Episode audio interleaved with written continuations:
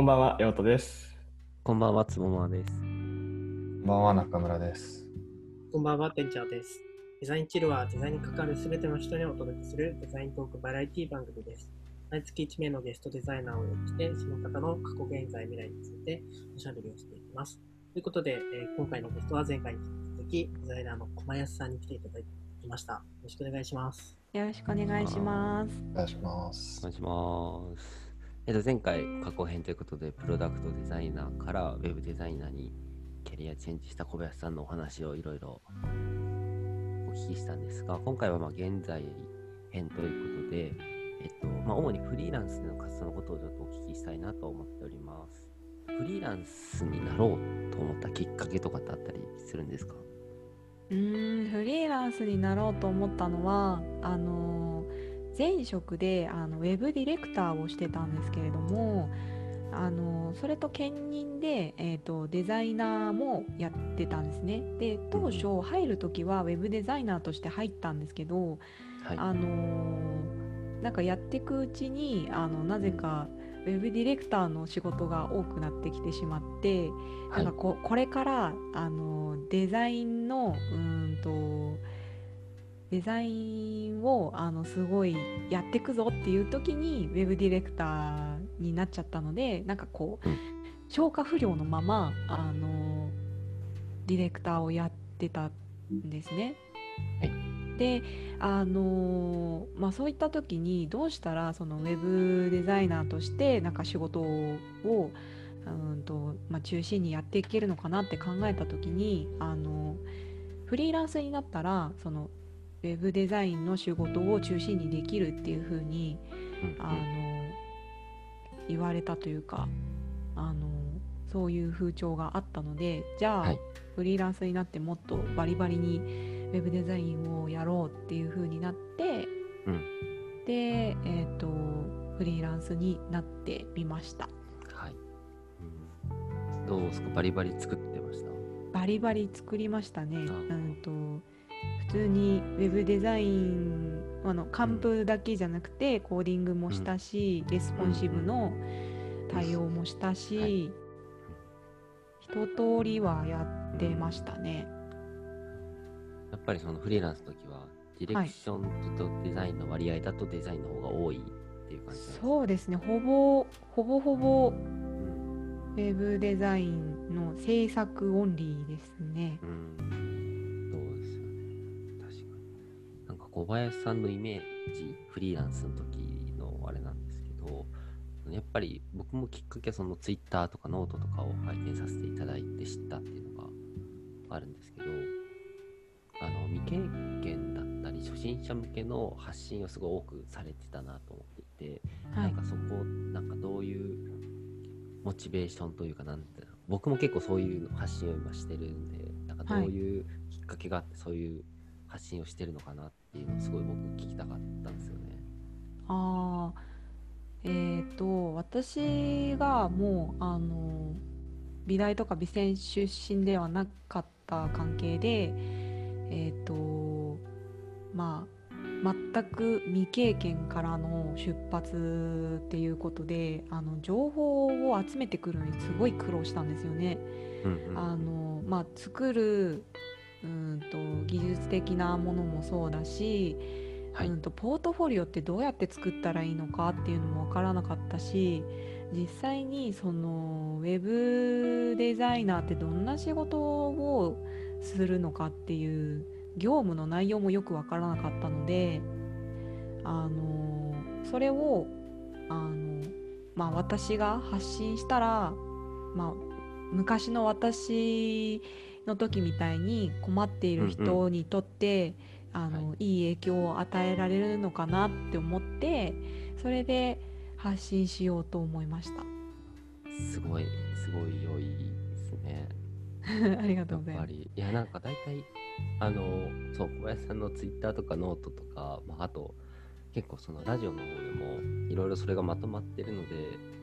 それ見たらもう足りるなっていうのもあるしそのマインドとか考える上のヒントがすごい多いんでめっちゃ真似したいなと思ってちょっと、はい、いろいろパクっていこうかなと思って。ツイッターのあのバナーのお題とかが割とその皆さん知ってると思うのかな、多分なんかそれの経緯とかも聞いてもいいですか？ああそれはうんと私がウェブディレクターをした時にあのーまあ、ちょっと前に言ったそのデザインをする機会が少なくなってしまったっていうストレスがあってはい。あのそれであの何か、まあ、ディレクターをしながらでも作れるものすごく忙しかったので、うんあの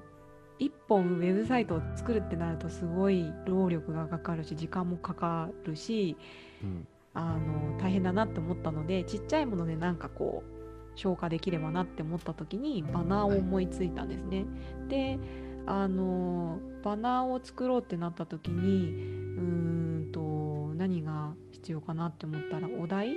あがなくてうんあの、まあ、それだったら自分で作ってしまおうと思ってうんお題を作ったんですよね。でその時にうーんとまあただお題出すだけだお題出して自分で解い解いてあの、うんうん。課題をこなして、はい。えっとやっていくだけだとなんかこう味気ないのでみんなに共有してみんなでうん。やってたら楽しいだろうなと思ってこう出したら結構反響があって。はい。でそれを出したらその初心者の人もなんかこうハードル低く、うん。あのまあ導入編としていいっていう風に受け入れられたみたいで結構はい。やってくださる方が多くて。うん。はい、でも僕の周りの人もやっぱりみんなすごいやるしあの経験者って言ったらあれなんですけどなんかもうある程度デザインやった人もなんかバナー最近作ってないしもうちょっとそういうビジュアルの表現ちょっともう一回やんないとなっていうのでチャレンジしてる人結構多くて。はい、なんかそうすげえなって思ったしやっぱ大体まあ僕すごいツイッターをいろんなタグとか言葉で検索していろんなストーキングをしてるんですけどやっぱ小林さんのお題やりましたチャレンジ。あれ見ない日っていうのがなんかないなって思ってて影響力はすげえなっていうのあってだからそれこそなんかねなんかそれだけでサービスできるんじゃないかなっていうのをちょっと思っててバナーお題サービス。でまあなんかバナーだけじゃなくてもいいしそのメインビジュアルとか大きくしてってもいいしもうちょっとちっちゃくアイコンでもいいし、まだないそのデイリー UI とかコーダーのやってるやつじゃなくてビジュアルとかもう簡単なデザイン4原則磨けるみたいなやつ小林さん作ったら絶対いいなって思ってたんですよね。なんか結構お題を考えるのってなんか難しいみたいですね。はい、えっ、と私がそのお題を考えるときに結構ディレクターってあのお客さんの要望を聞いてえっ、とまあ構成書として落としてくることがあったのであのそれでなんかこうお題とかもそんなに苦もなく考えられたのがあったので結構そういうのを思いつきやすかったのかなって思います。えお題って普はい段どうやって貯めたりし思いつくんですか、うーんとお題は私がもう今まで関わってきた案件の時もあるしうーんとその辺にあるバナーをあこういうバナーあるんだみたいな感じでじゃあ私だったらどういう風なサービスでやるかなとかって考えてでそれをあの書き換えるというか自分なりにアレンジして出したりとかはしてました。確かに確かに。バナーって、なんだろう、まあ、アプリの UI もそうですけど、まあ、無数にこう身近にあるもんだから、なんか視点を変えるだけでももしかしたらみ聞いてる人も自分で考えられたりするかもしれないです。そうですねなんかうんサービスを考えるっていう風うんに、あのしながらやったら結構みんな作れちゃうと思います。うん。うんうん確かに。でもその視点がね、ないと、なんかただ見て、あ、これかっこいいなとか、いいなってなっちゃうから、確かに今のすごい参考になった人いるかもしれない。うん。ありがとうございます。はい、なんかね、いや僕も今今スクールやっててお題作ってるけどすごいなんか今の話聞いてちょっとヒントになったからめっちゃ作れそうって自信になりました。じゃあ良質なお題がねつもまさんの方のプロジェクトで出てくるお出て出てくるんですねもういやーいや今後そうあの僕の話になっちゃうんですけど 月1でスクールの方にオープンの課題出してみんなに、まあ、添削して添削するみたいなサービスに無料で今度始めるんですけど、えっと、多分これ公開されてる時はもうされてると思うからあれなんだけど、うん。そうそういう時にやっぱお題作るの今僕なんですけど相当辛くてなんかなって思っててまあなんかすごいゼロから作ろうとしてるからもうアホみたいに辛いだからちょっといい感じにさっきの方法でなんか変えてみようまず身に身の回りにあるものから。うん、そう。なんかね要件定義ししちゃうんですよ俺課題作るときに まあアホだなっても思って。そうでもなんかねお題作った後にこれどうなんだっけとかこれ絶対迷うよなとかっていうポイントをねなるべく作るのか削るのかとかね。あれ僕そのブログの方もちょっとさっき拝見したんですけどはい。なんかまそんなに始め始めたというかその4月ぐらいからですかね。はい。始められた、なんかそれはどういうきっかけでまたブログっていう媒体になんだろう手つけたというかなんかその辺も伺いたいなと思ってはい。ブログはあえっと本当はあのブログを先に始めたかったんですけどあの WordPress とかこだわり始めると私止まんなくなっちゃってあーの収集がつかないことになっちゃったのでとりあえずノートでなんか言いたいことは言おうかなと思ってでノートを先にやってであの少し時間ができたのでまあブログの方を少し手入れえー、と手入れして、えー、と出したんですね。でブログの方はうーんとツイッターとかであのつぶやいて反響があったものに絞って、えー、と書いてますね。結構ツイッターだと流れていってしまってそれっきりになるのであの、まあ、個別で結構質問があったりとかしてで何度もあの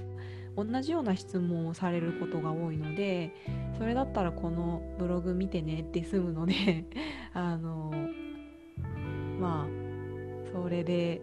自分のなんかこう労力をあの少なくするためにも作ったっていうのがあります。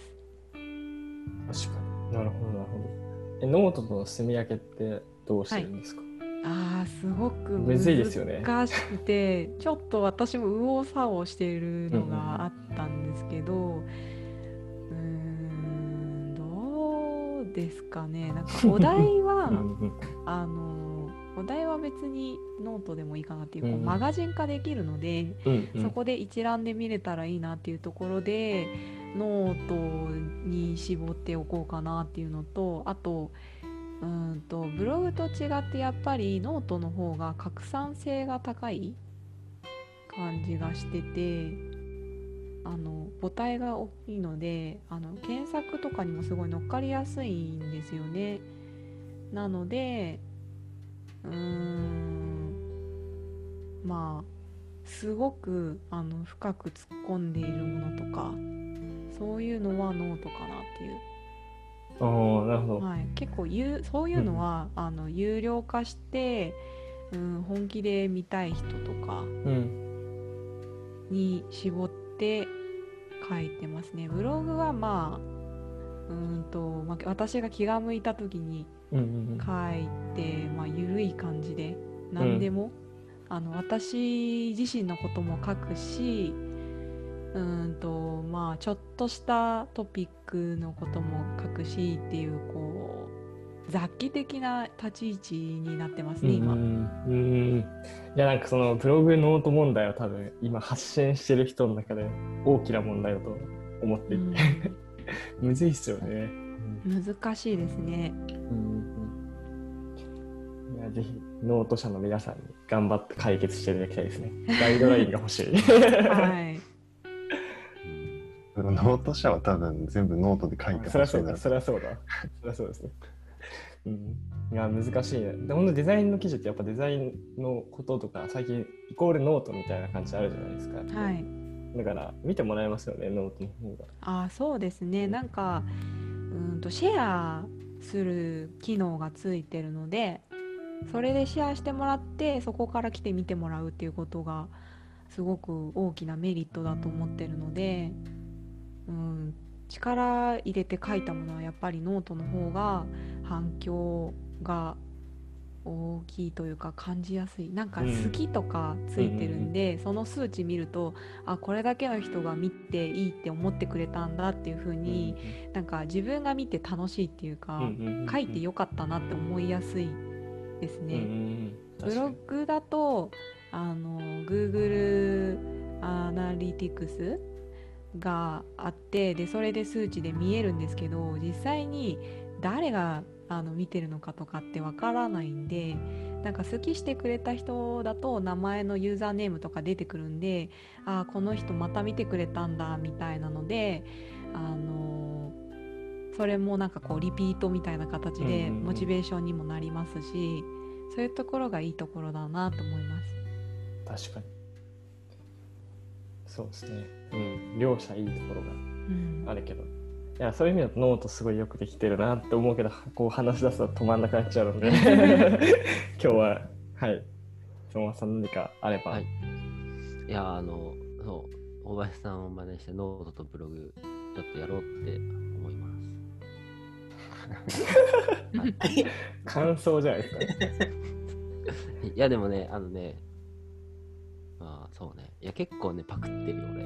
小林さん。そうなんですか？いや、めっちゃパクってる。バレないようにパクってる。最近全然更新しなくて。うん。そう、だから、このまま小林さんが更新しなきゃ勝てるなと思って。やばいやばいやばしないい。でって思ってる。やばいやばいやばい。もうばそう。ガツガツ更新していきましょう、小林さんも。で、大体その小林さんと一緒に話す機会があるから、うんちょいちょいこう、バレないようにこう質問したり、なんか、出してもらって、あ、なるほど、そうねって言って、書くっていうのを、やばいやばいやばい。やれたらなって。あそんなこと考えてました。はい。はい。じゃあ、感じで、じゃあ、うん現在編を今回お話聞いたので、えっと、来週は未来編として、今後小林さんがどんな感じでデザイナーになっていくかみたいなのをお話聞きたいと思います。はい。今週も聞いていただいてありがとうございました。来週もよろしくお願いします。それでは、さようなら。さよなら。さよなだからら。